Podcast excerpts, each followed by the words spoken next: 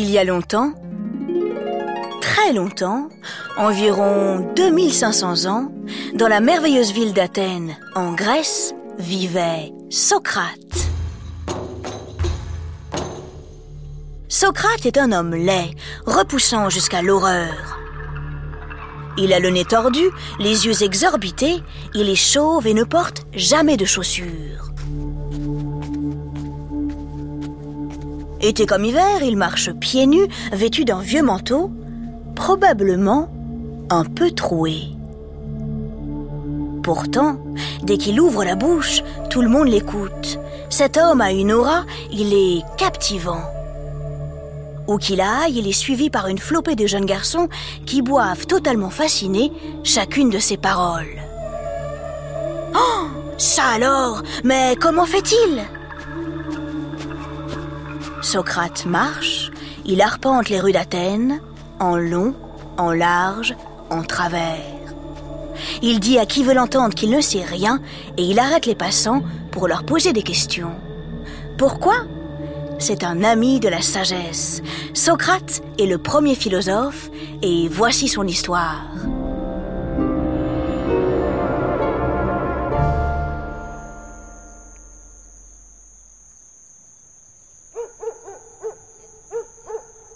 Commence en moins 469 dans l'Alopès, un quartier plutôt modeste et assez loin du centre-ville. C'est la nuit, une magnifique nuit, enveloppante comme le plus épais des velours et bleue, un beau bleu, sombre mais pas obscur, parsemé de milliers d'étoiles. Dans les rues, ça sent le poisson, l'urine, la figue séchée et les champs d'olivier. Pas un bruit, le silence règne. Tout le monde dort apparemment. Excepté un chat qui se dandine sur la route de Marathon. Le vieux Matou prend le frais. Il se sent si bien. Oh, c'est tellement agréable d'avoir la ville pour soi tout seul. Soudain, il tourne la tête en direction d'une petite maison de briques. Il a entendu des cris d'enfants très aigus. C'est Socrate. Il vient tout juste de naître.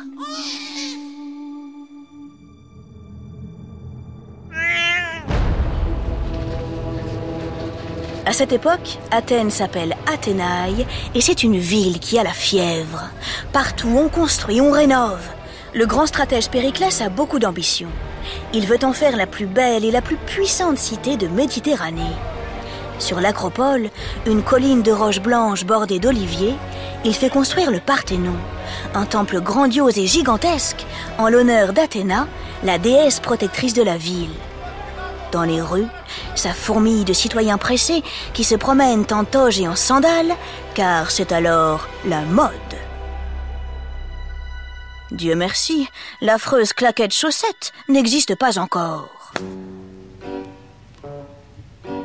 Parmi ces Athéniens, il y a Socrate, ou plutôt devrais-je dire Socrates Sophroniscou Alopékétène. C'est son nom en grec ancien et cela veut dire Socrate, fils de Sophronisque et habitant d'Alopès. Oui, c'est vrai, tu as raison. C'est un petit peu long à prononcer, mais c'est très doux à l'oreille. Et en plus, extrêmement précis. Socrate a bien grandi. C'est un adolescent joyeux qui exerce le même métier que son père. Il est tailleur de pierre. Pendant qu'il sculpte, qu'il polit, qu'il caresse le marbre et le calcaire, son cerveau tourne à 300 à l'heure. Dans sa tête, chaque jour, se déroule le plus beau des spectacles.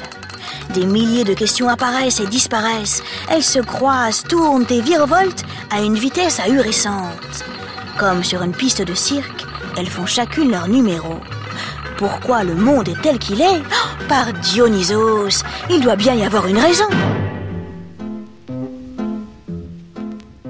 Notre tailleur de pierre a désormais 20 ans et le moins qu'on puisse dire, c'est qu'il ne ressemble à personne. Socrate a horreur des conventions. Faire comme tout le monde l'ennuie au plus haut point. Alors de temps en temps, avec un peu d'humour, il s'amuse à provoquer. Parfois, il est même insolent. C'est d'ailleurs pour ça que ses amis Kéréphon et Criton l'apprécient autant, parce qu'il est original et toujours surprenant. Souvent, il le voit parler tout seul. Mais non, je te dis que je ne peux pas faire ça. Arrête, tu m'ennuies. Ah bon? Tu crois? Socrate converse avec son daimon, son démon, son petit génie intérieur si tu préfères. De temps en temps, il lui donne des conseils et puis il l'empêche de prendre les mauvaises décisions. Socrate est un petit homme bizarre, je ne dis pas le contraire, mais il est aussi très curieux des autres. Il parle à tout le monde, aux soldats, aux bouchers, aux fabricants d'amphores, aux hommes politiques. Les humains, que veux-tu, ça le passionne, c'est ça qui l'intéresse.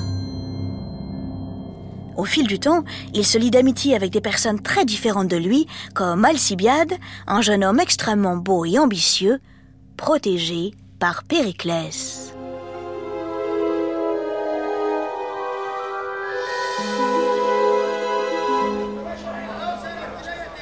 Socrate a maintenant dans les 40 ans. La plupart du temps, il traîne à l'Agora. L'Agora, ça te dit quelque chose? C'est la grande place, le cœur de la ville, là où les Athéniens se retrouvent pour faire le marché et voter les lois, entre hommes libres de plus de 18 ans. Oui, tu as bien entendu, entre hommes, seulement entre hommes. Autre temps, autre façon de faire. Passons, je sens que la moutarde va me monter au nez. À force de voir Socrate zigzaguer à droite et à gauche, on finit par le remarquer. Il fait rire, il amuse. Mais on se moque aussi, on le trouve ridicule. Socrate s'en fiche. Plaire Alors là, franchement, c'est le cadet de ses soucis. Certains Athéniens se demandent. Dis donc, il serait pas un peu toc-toc le Socrate? Ses amis, heureusement, ne sont pas de cet avis. Pour eux, Socrate est loin d'être fou. C'est même le contraire. Ils le trouvent très sage. Non pas sage comme une image, mais plutôt comme s'il avait compris, avant tout le monde, une vérité ou un secret sur les hommes. Oui, pourquoi pas? Mais comment être sûr? Kéréphon décide de faire un petit voyage. Il se rend dans la ville de Delphes pour consulter la Pythie, l'oracle la plus fameuse de toute la Grèce. La Pythie, tu connais? C'est une prêtresse qui sert d'intermédiaire entre les hommes et le ciel. Les mots qui sortent de sa bouche proviennent directement du dieu Apollon. Elle passe ses journées dans une minuscule grotte à respirer de drôles de gaz et à mâchouiller des herbes étranges. Elle délire parfois un peu, mais généralement ce qu'elle a à dire est plutôt intéressant. Et puis surtout, elle a réponse à toutes les questions. Si, si, crois-moi, toutes.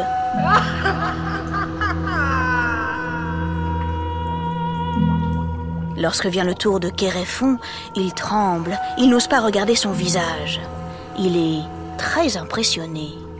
La voix mal assurée, il demande Madame la Pythie, est-ce que Socrate est un homme sage?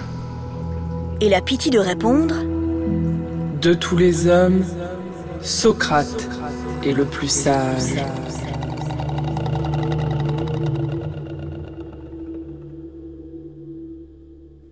Kéréphon n'en croit pas ses oreilles.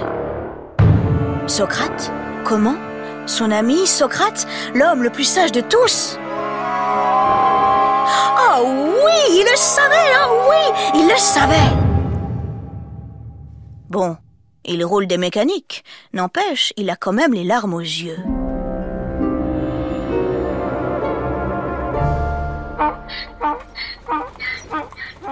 Deux jours plus tard, il retrouve Socrate sur l'agora. Il lui annonce la grande nouvelle. Socrate est sur les fesses. Il a beau s'interroger, il ne comprend pas. Les rues d'Athènes sont remplies d'experts et de grands savants. Alors comment lui, qui ne sait rien, mais alors rien du tout, peut-il être le plus sage de tous les hommes? Il décide de mener l'enquête. Comment fait-il? Eh bien, il va toquer à la porte de tous les grands savants de la cité. Généralement, la porte s'ouvre. Il s'essuie les pieds sur le paillasson. Puis, il entre. Ensuite, il les interroge chacun sur leur spécialité. À l'homme politique, il demande Qu'est-ce qu'un bon gouvernement?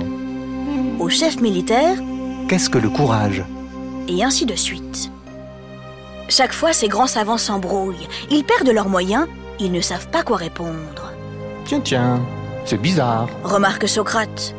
Au fond, ces hommes qui sont censés savoir ne savent pas vraiment, et même pire, ils ne savent pas qu'ils ne savent pas.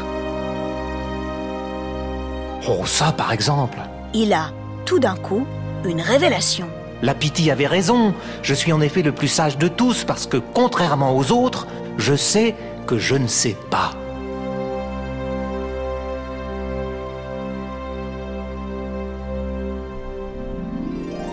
Vite, il n'y a pas une seule seconde à perdre, il faut à tout prix rendre les Athéniens plus sages, autrement dit, leur révéler qu'ils ne savent rien. Ou en tout cas, qu'ils ne savent pas ce qu'ils croient savoir. Enfin, bref, Socrate décide d'enseigner son savoir. Oh, flûte, je me suis trompé. Son non-savoir. Tu as suivi? Parce que là, franchement, moi, je m'embrouille. Socrate n'est pas un professeur comme les autres. D'ailleurs, il n'enseigne rien. Rien du tout. Il ne demande à personne de venir au tableau, ni de prendre des notes. Lui-même n'écrit pas une seule ligne. Il se contente de poser des questions, tout simplement. Sacrément rafraîchissant, tu ne trouves pas? Évidemment, les Athéniens réagissent plus ou moins bien à cette nouvelle méthode. Certains s'énervent, ils lui tirent les cheveux, ils l'insultent, ils le traitent de serpent. Ils deviennent parfois des ennemis. D'autres, au contraire, adorent. Pour eux, la présence de Socrate est quasi magique. Ils sont bouleversés par toutes ces questions. C'est comme s'ils devenaient de nouvelles personnes, comme s'ils mettaient de l'ordre à l'intérieur d'eux-mêmes. Ce qui était important hier, comme la gloire, la politique ou l'argent, ne l'est plus du tout. Ils voient le monde totalement différemment. Avec une question, une seule, Socrate est capable de transformer les gens. De jeunes garçons se mettent à le suivre partout. Peut-être pas aux toilettes, mais partout ailleurs, j'en suis pratiquement sûre. Ils deviennent ses disciples. Le dernier arrivé s'appelle Platon. Pendant ce temps-là, à Athénaï, rien ne va plus. Avec tous ses travaux, le grand stratège Périclès a vidé les caisses. Ensuite, il y a eu la guerre, la peste, le gouvernement a changé, puis rechangé. Les Athéniens sont un peu perdus et il y a une sacrée mauvaise ambiance dans les rues. Alors, on cherche un bouc émissaire, quelqu'un sur qui rejeter la faute.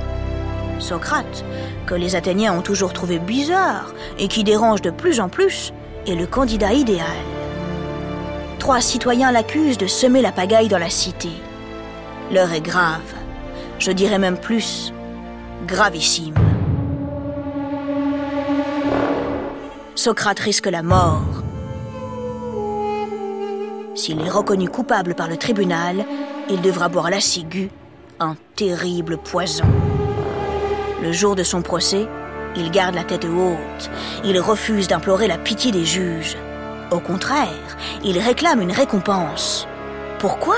Mais enfin, a-t-il déjà commis une seule injustice dans toute sa vie? Non. Et qu'a-t-il fait, sinon essayer d'aider les citoyens athéniens? Voilà qui mérite récompense, et en plus une très belle. Les citoyens délibèrent. Socrate, hélas, est condamné à mort. Par 281 voix contre 278. Tu te rends compte? La différence de vote est rikiki. Ses amis le supplient de fuir. Il refuse. Ça va pas, non? Il ne va tout de même pas aller contre la décision des citoyens. Ils ont voté, c'est la règle, la majorité l'emporte.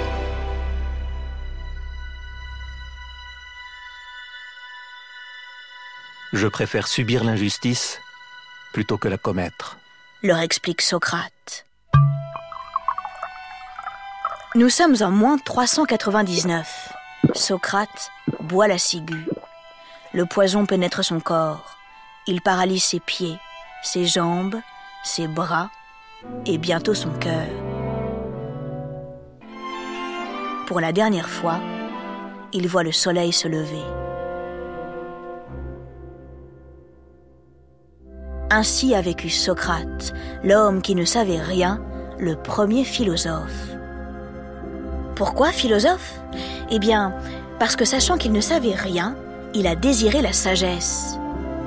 Tu sais, au fond, le savoir, on s'en fiche un peu. Ce n'est pas ça le plus intéressant.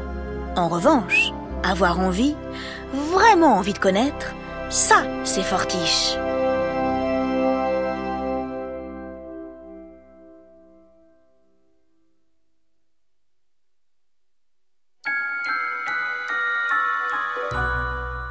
Je ne sais pas si tu as remarqué, mais dans la première partie de l'épisode, Socrate s'est exclamé par Dionysos. Tu connais Dionysos? Oh, c'est l'un de mes dieux grecs préférés. Il est incroyable et tellement drôle. Son domaine, c'est le vin, la vie, la nature qui renaît. Dionysos est le fils de Zeus, le roi des dieux, et d'une mortelle qui s'appelle Sémélé. Sa vie est pleine d'aventures, c'est un grand voyageur. On raconte qu'il a réussi à se rendre aux enfers et qu'il est allé jusqu'en Inde sur un char tiré par des panthères. Dionysos aime bien dépasser les limites, il fait tout avec excès. Ses colères, paraît-il, peuvent être terribles. Mais c'est aussi un grand amateur d'art, c'est le père de la comédie et de la tragédie. Les Grecs de l'Antiquité l'adorent, tout simplement.